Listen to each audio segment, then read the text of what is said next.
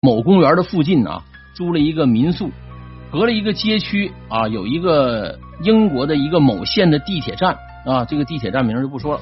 那那里平常人呢挺少的，特别是夜班车，站台上啊空荡荡的，一个人也没有。有一次呢，我的这个笔记本呢落在了西区的朋友家了，现在急着用，所以呢自己啊搭乘地铁准备去帕丁顿啊，帕丁顿转某县。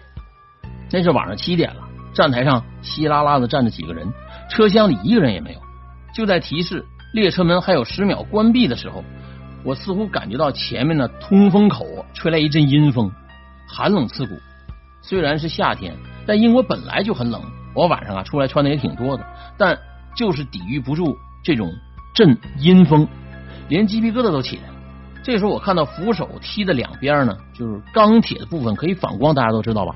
有人走过就会反映出他衣服的颜色，这个发光条呢，此时啊高频闪动着黑色，仿佛有人呐，就是一队黑衣人陆续走过。